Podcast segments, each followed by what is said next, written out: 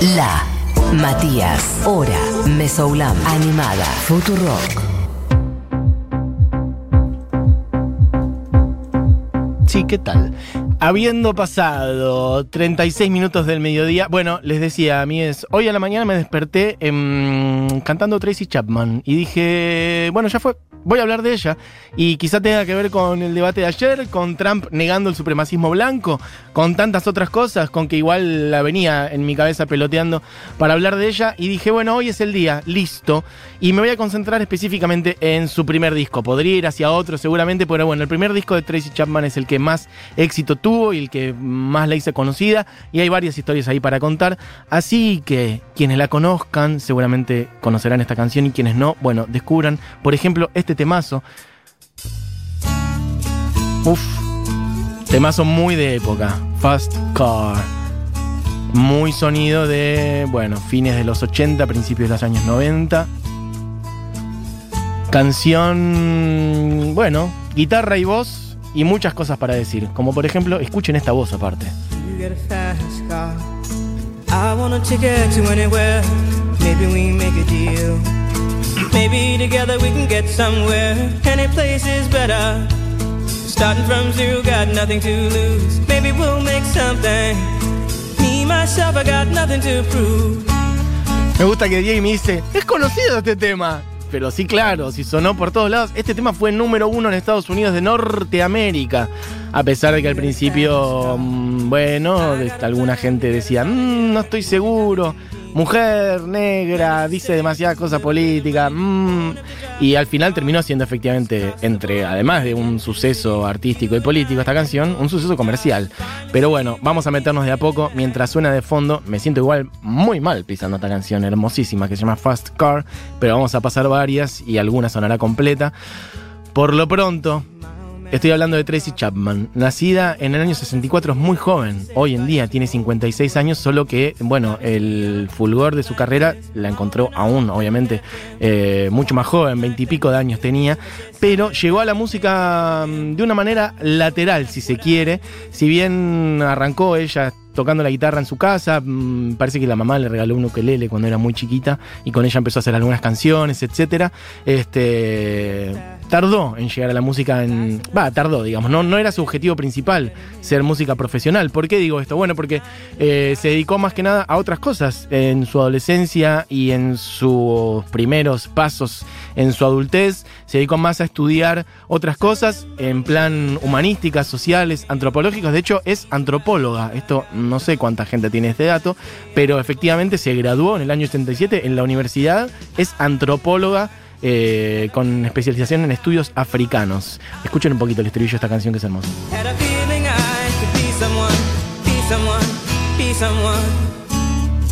Y este arreglito de guitarra. Este arreglo de guitarra lo escuchás y ya sabes que es esta canción.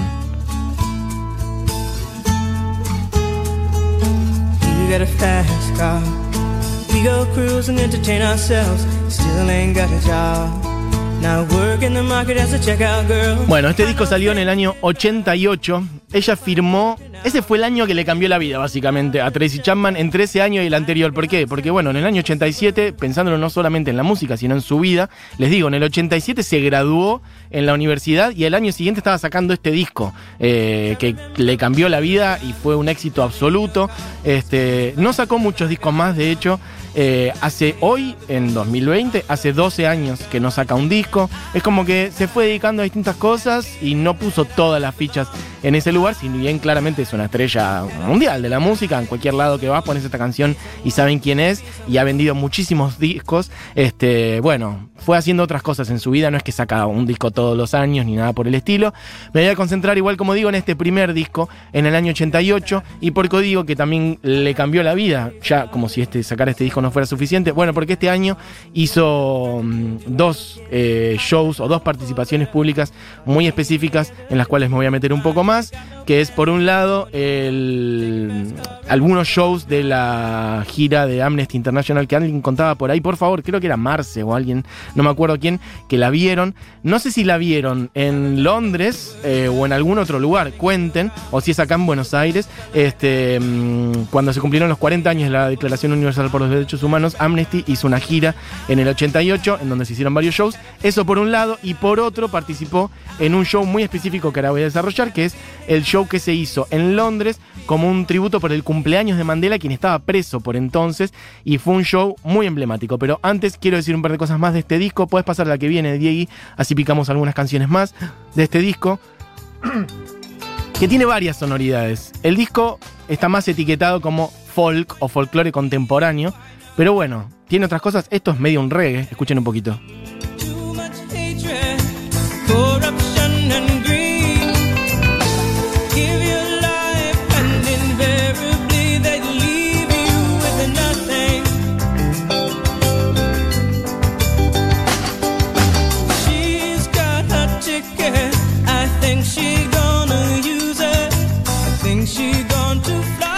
Este disco fue número uno en Estados Unidos. Solamente en Estados Unidos vendió 6 millones de copias y Tracy Chapman recibió 3 Grammys por este disco, en particular uno por mejor disco de folk contemporáneo, esa fue la categoría en la que entró, y por otro lado ella misma como mejor nueva artista. Cuando ella estaba en la universidad, por eso decía que es que no había, no había decidido encarar la música mm, ella misma, un amigo de la universidad le dijo, che, tenés que mostrar tu música, tenés que mostrar lo que haces.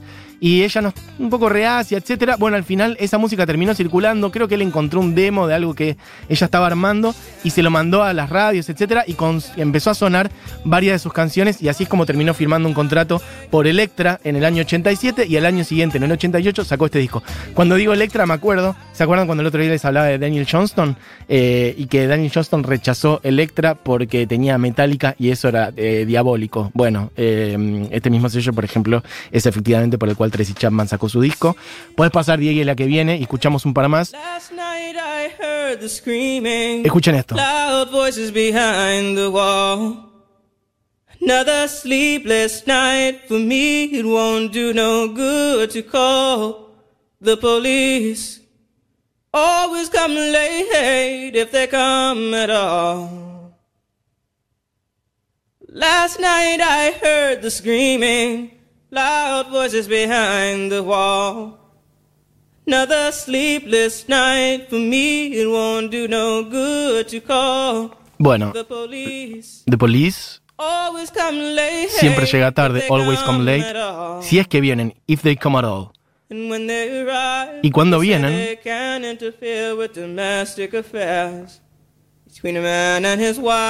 Cuando vienen dicen que no pueden intervenir con asuntos domésticos entre un hombre y su esposa. Bueno, una canción que es así tal cual. Esto no es un show en vivo, no es una presentación en un estudio canchero, no es un tiny desk, no es ninguna de esas cosas que se graban versiones distintas de las canciones de estudio. Esto es tal cual así en el disco. Ella está cantando a capela en el disco esta canción que se llama Behind the Wall, o sea, del otro lado de la pared, y que es básicamente la historia de un femicidio y de cómo, y denunciando ella cómo la policía no se mete en esas cosas. La policía siempre llega tarde si es que viene, y cuando viene, dice que no se pueden meter en asuntos domésticos entre un hombre y su esposa. Bueno, esta es una de las canciones de ese disco, como digo, que habla de muchísimas cosas. Puedes pasar a la que viene, Diegui, que es Why, para que vean también un poco otras sonoridades de este disco.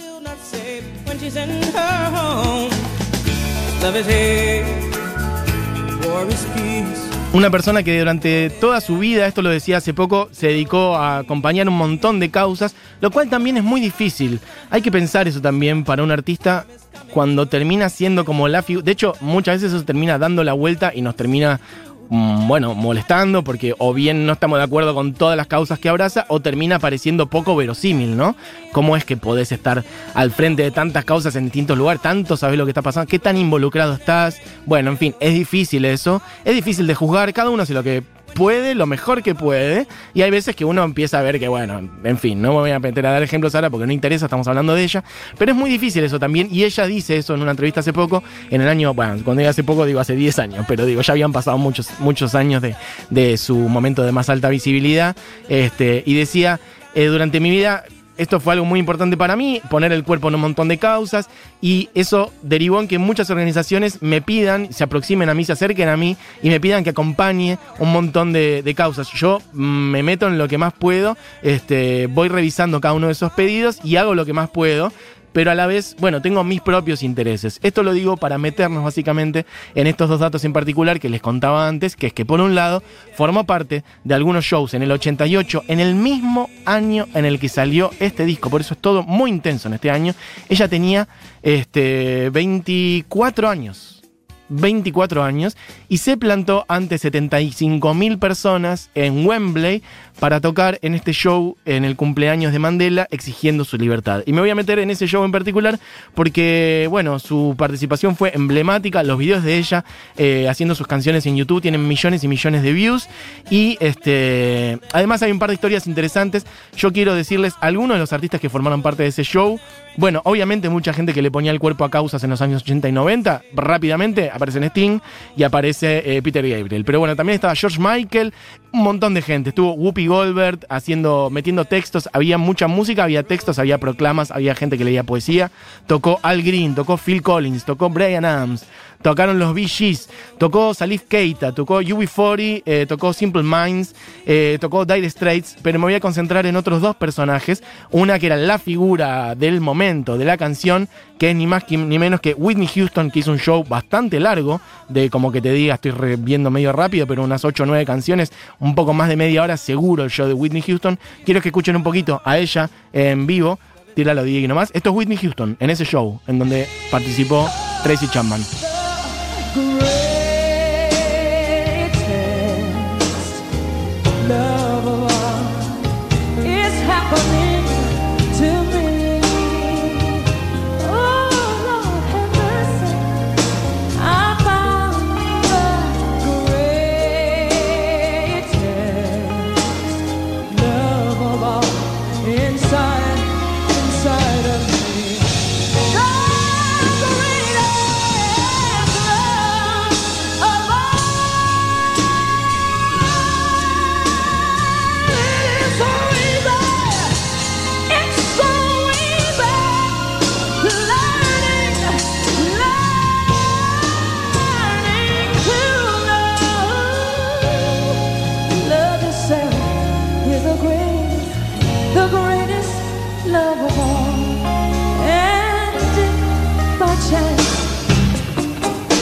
Bueno, terrible performance de Whitney Houston, una número uno total. No la quería pisar. No sé si eh, advirtieron lo que es el talento de esta mujer. Otro día, nota mental o nota producción. Anotemos Juli Buji, hablar de Whitney Houston más a fondo. Elijamos qué. Y por cierto, Whitney Houston acá poniéndole el cuerpo a esto. Y se me viene rápidamente a la mente que unos años después, ella tocó en Sudáfrica para unos shows en los cuales efectivamente ya Nelson Mandela, eh, bueno, estaba libre, había salido de la cárcel y toca en Sudáfrica en unos shows, bueno, impresionantes. Nada, eso Whitney Houston al margen. Lo que quería contar es que estaba planeado que Stevie Wonder toque en un momento. Este, ya había salido Tracy Chapman. Ella había hecho tres canciones: Why, Behind the Wall y Talking About a Revolution.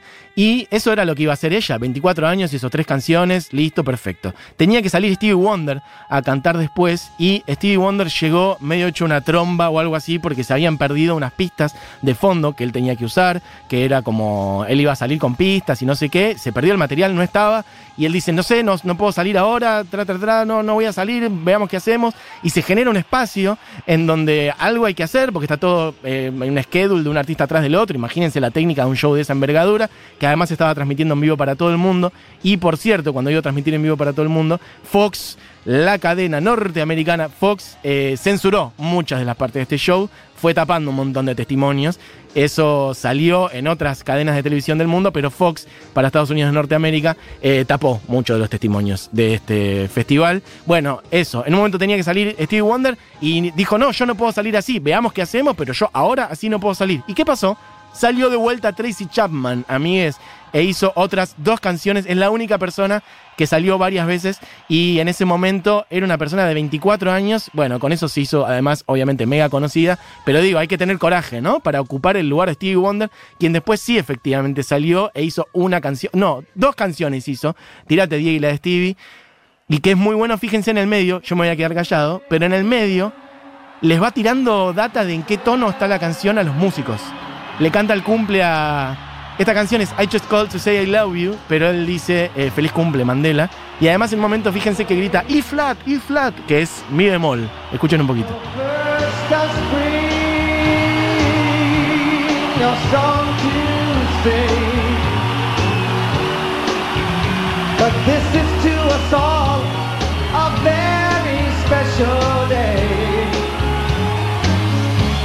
No April no flowers bloom. But this is such a happy day in the month of June because we're here more than 75 strong, 75,000. Más de 75 mil personas, dice, para...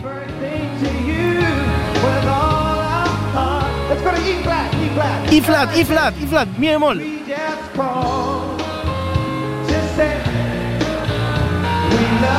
Bueno, hermoso. Stevie Wonder adaptando la letra de su canción, diciéndole We love you, feliz cumple. Eh, es una cosa hermosa que pasa en el mes de junio. Todas estas cosas tienen que ver con el cumple de, de Mandela. Stevie Wonder adaptando la letra de su canción eh, para decirle feliz cumple y además guiando a los músicos en el momento, diciéndole mi bemol, mi bemol. Bueno, a mí es. Eh, podemos poner ahora sí, Diego, la versión de ella en vivo que hizo acá de Talking About the Revolution, que es su canción emblema. Vamos a escuchar un poquito y después voy a poner la versión de estudio. Pero esta es la versión que ella hizo ante 75.000 personas, televisada para todo el mundo, con 24 años de su canción del disco que había salido ese año. Escuchen un poquito, esta es Tracy Chapman. Don't you know It sounds. Don't you know we're talking about a revolution? Sounds like a whisper. While they're standing in the welfare lines, crying at the doorsteps of those armies of salvation, wasting time in the unemployment lines sitting around waiting for a promotion. Don't you know they're talking about a revolution? It sounds like whisper. Poor people gonna rise up and get their share. Poor people gonna rise up and take what's theirs. Bueno, Poor People Gonna Rise Up and Take What's Theirs. O sea, la gente pobre se va a levantar y va a tomar lo que les corresponde. Bueno, un poco de emoción. Che, eh, es una canción hermosa de Tracy Chapman. Esta, y ahora voy a pasar la versión de estudio, que se escucha un poco mejor. Pero bueno, este video ahora lo podemos tuitear. Es ella en vivo, con 24 años, cantando uno de sus himnos ante 75.000 personas en este show por la libertad de Mandela. ¿Qué más se le puede pedir, no? Así que gracias, Tracy, por tu música. mm, doctora o licenciada en antropología, encima con estudios africanos. Es un personaje interesantísimo. Indaguen, hay un montón de data por ahí. Y bueno, no sé, si quieres sacar un disco más, yo no me voy a quejar. Hace 12 años que no saca un disco, pero bueno, bienvenido. Igual ya muchísimo lo que nos ha dado. Así que ahora sí, Diego, pongamos la versión de estudio de esta canción, que es un temazo. Talking About a Revolution. Busquen la letra si tienen ganas y si no, simplemente déjense guiar por la música. Es hermosa. Esto es Tracy Chapman sonando en la hora animada. talking about a revolution? Sounds